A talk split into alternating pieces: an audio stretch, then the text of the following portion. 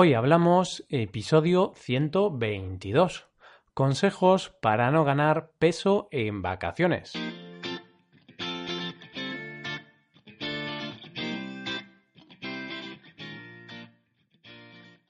Bienvenidos a Hoy Hablamos, el podcast para aprender español cada día.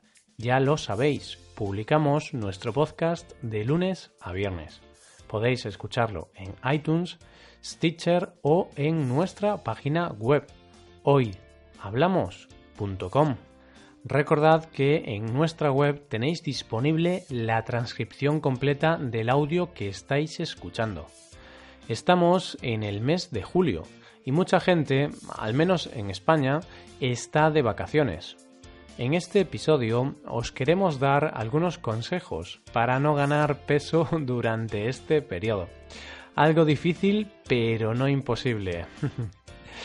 Hoy hablamos de consejos para no ganar peso en vacaciones.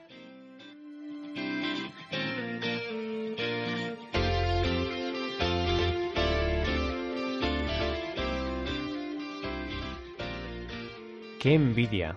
¿Quién pudiera coger unas buenas vacaciones para disfrutar del verano como se merece? El caso es que no todo lo que sucede en vacaciones es positivo. Asociamos este periodo del año a la buena vida.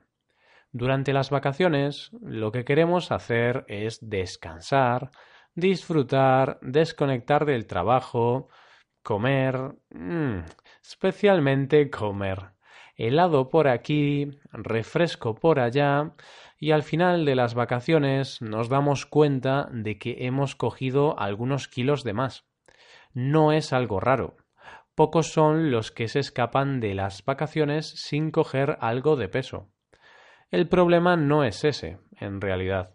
El problema es que te estás preparando durante el resto del año para llegar en buen estado de forma al verano. Y cuando éste llega, los resultados desaparecen pronto. La grasa tapa rápidamente los músculos que tanto nos han costado conseguir. Eso sí que es una pena.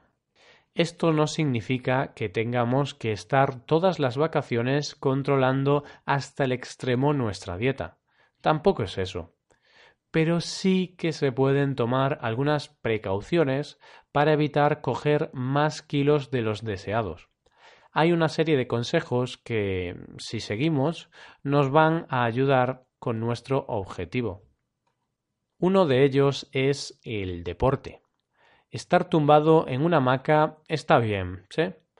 A quien no le gusta estar tumbado a la sombra de dos buenas palmeras disfrutando del sonido de las olas.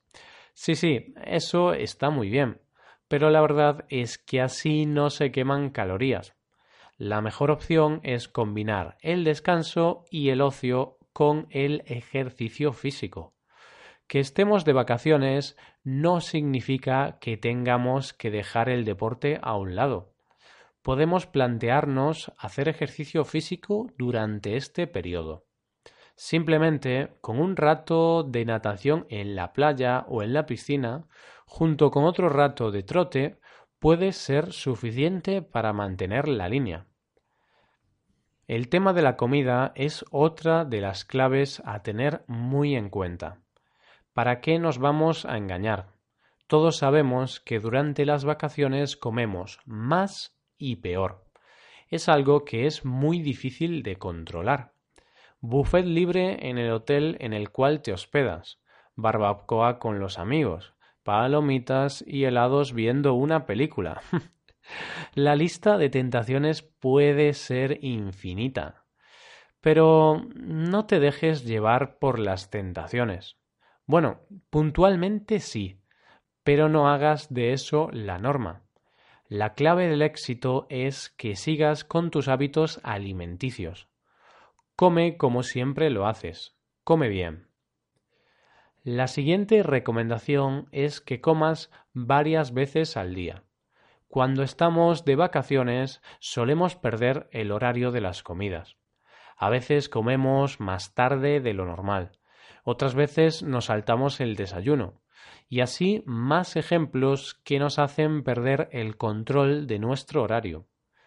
La clave aquí es intentar comer varias veces al día. De esta forma seremos capaces de controlar nuestro apetito y tendremos menos hambre. A mí al menos me funciona.